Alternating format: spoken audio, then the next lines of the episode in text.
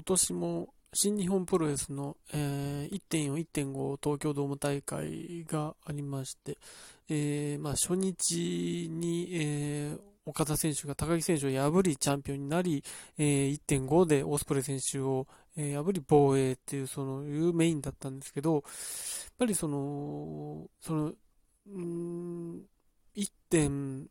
特に1.5ですね、1.5のオスプレイ選手と岡田選手試合見て、で、さらにその後の岡田選手のマイクを聞いて、あ、見たかった新日本プロレスがようやく戻ってきたなという感じがしたんですね。あのまあ、去年は、えー、結局高木選手が、えー、プロレス大使 MVP になる形で、その、チャンピオンとして走り抜けたんですね。で、まあ、確かに試合内容は熱いものだし、その、チャンピオンに、その観点ではふさわしいのかもしれないんですけど、もちろんそういうふうに支持していた人も多分多かったんだと思うんですけど、個人的にはなんか見てて、去年の新日本プロレスはなんか違うなっていう、これでいいのかなって思う部分があって、うーん、その中心に高木選手がいたっていうことは確かで、何なんだろうなって思ってたのが、この1.5を見て、あ、求めてた新日本プロレスはこれだったんだなということに気づいたんですけど、あのー、まあ、なんですかね、その、まあ、これは高木選手が悪いとか、うん、そういうことではなく、おそらく、育ってきたプロレス環境の違いも多分あるんだと思うんですけど、やっぱり高木選手の、うん、試合中の表情であるとか、その、マイクっていうものが、僕の中では、演演劇が過ぎるなって思ったんですね。その、それは何か、じゃあそれが決められてるとか、そのマイク内容を決められてるそういうことじゃなくて、多分高木選手の持っているものだと思うんです。表現者として、あの、何か喋るときとかっていうものの癖なのか、そういう風に育ってきたのかわからないですけど、だから、高木選手が言ってることがリアルなんだとしても、受け取る側はそう感じる。それは僕はそう感じたんで、何かそこに、うーん、なんだろうな、これを言ってやろうという思いが先に感じる風な見え方をしていて、だから、なんだろうな、と、つ、感情移入できないなっていうのがあったんですね、ずっと。だから、高木選手の試合は、やっていることはすごいんだけども、どこかそこに、えー、全身に乗っていけないというか、っていうことが多分あって、多分石井選手とかとの違いもそうかと思うので、石井選手と高木選手って多分スタイル的に、その日本でやってきたことは似てると思うんですけど、石井選手が燃えるのは、あの人にやっぱり作為が、作為的なものは感じないわけじゃないですか。武骨だなっていうことがあるんですけど、やっぱり武井選手はそこがあるから、やっぱりそれは、あのー、なんだろうな、ドラゴンゲートという環境なの。ドラゴンゲートの中で見てたら多分それは自然なんだと思うんですよ。ドラゴンゲート僕見てた時にそういう風には感じなかったんですけど、でもやっぱ新日本っていうフィールドで見ると、やっぱり新日本に求めるものっていうもの、新日本に求めてきたものっていうものと、やっぱりそことのズレっていうのはやっぱり僕の中にはあって、でも今の多分新日本のファンにはそれはないのかもしれないですけど、それだと僕の中にはあって、うーん。で、さらに、なんだろうな、そういう高木選手がチャンピオンだからなのか、うん、どうなのかわからないですけど、去年の新日本は全体的にそういう感じがあって、うーん、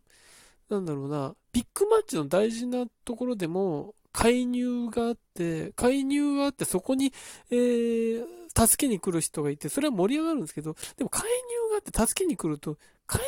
自体も冷めるのに、そこに助けに来る人がいると、それは会場は盛り上がるのかもしれないですけど、あ、どんどん見たかったシングルマッチと離れていくなっていう思いが僕の中にあるわけですよ。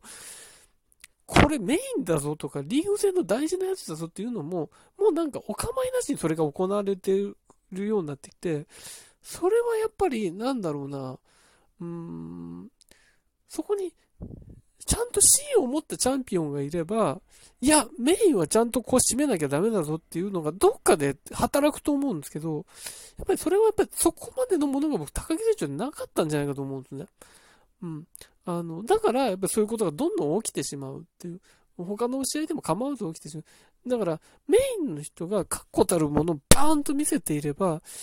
うん、セミでも、おののかの試合でも、下手なことできないぞってなるわけです。それは、その、どの、どのユニットでも関係なく、それはやっぱりプロレスラーとしてプライドもあると思うので、うん、そっちに引っ張られない。それをやるとしても、でも閉めるとこ閉めるぜっていうになったと思うんですけど、そこはなんか閉まらない感じっていうのがずっと去年あって、え、この試合でもやるの？この場でもやるの？ってなって、割と冷め、冷めてきた部分があって、うん、ヒールターンしてもなんか似合ってないなとか、言葉が似合ってないなとか、それ言わされてるんじゃないのみたいな。本人から出てるとしてもキャラクターが合ってないみたいなことがあると、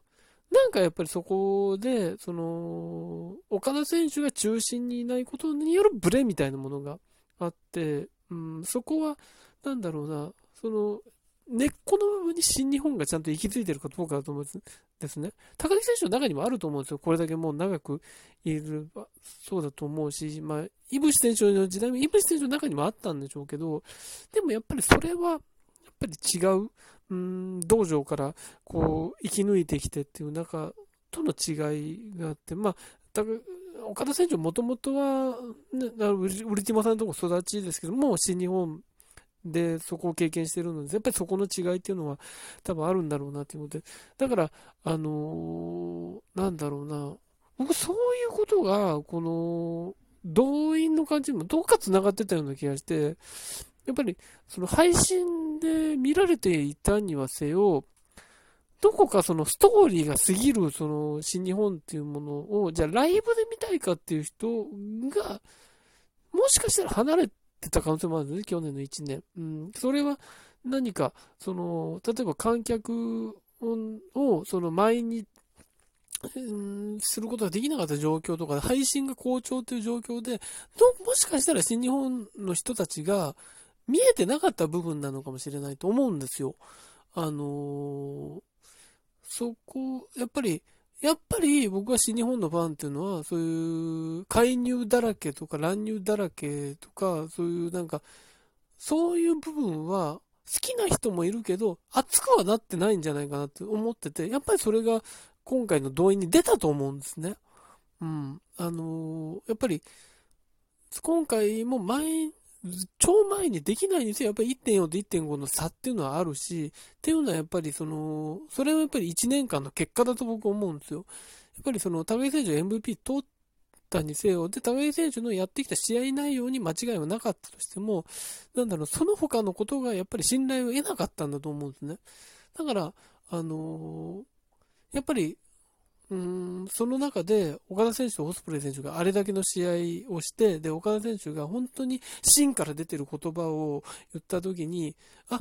本当に新日本これでまたいい、正しい方向に向かうぞって僕は思ったんでね。仮に、逆に言うと、その1.5時代それになってなかったら1.8危うかったと思うんですよ。そこ、あそこで岡田選手とオスプレイ選手が新日本のあるべき姿を僕取り戻したと思うんですね。うん。どこか僕はこの1年はやっぱり、やっぱり違う方向だったの。少なくともストロングスタイルではなかったの。まあ、ストロングスタイルっていうもの自体が新日本の中ではすでに過去のものになりつつあると思うんですけど、でもやっぱり岡田選手があそこで猪木さんの名前を出した。猪木さんのそれが、えー、映像が出たからじゃなくて、50周年だからじゃなくて、やっぱり岡田選手の中には、やっぱりこの1年の新日本どこか違うんじゃないかと思いがあったと思うんですよ、僕は。うん、それは岡田選手自身の自分がそこに行けてないって思いも、あって、G1 までのなかなか苦しい時期もあったと思うんですけど、どこか、んこれ違うんじゃないかって、やっぱり岡田選手の中にあったと思うんです。で、それを見せた。っていうことで、あれがなければ1.8僕、ノアに完全に食われたと思うんですよ。なぜならノアは、その1年でやっぱり信頼を得ているから、うん、確かなものを得ている。新日本が置き忘れてきたベテランの生かし方であるとか、試合内容の充実であるとかっていうのを僕はノアはやってたと思うので、あの、そこに気づかないまま1.5が過ぎてしまっていたとしたら多分、とんでもないことになってて、うん、2023年には逆転してた可能性があると思うんですけど、あの、ここで守った。ある意味で新日本プロレスであるべきものを、えー、取り戻した。うん、これだから岡田選手はベルトだけじゃなくて、新日本プロレスを僕取り戻したんだと思うんですよ。1.4、1.5で。うん。だから逆に言うとこれ高木選手これから大変だろうなとは思いますよ。うん、それに戻ったっていうことで、何か高木選手も変えないと、MVP 取ったんですよ。何かを変えないと、これ新日本プロレスの顔には僕戻れないと思うんですよ。だから、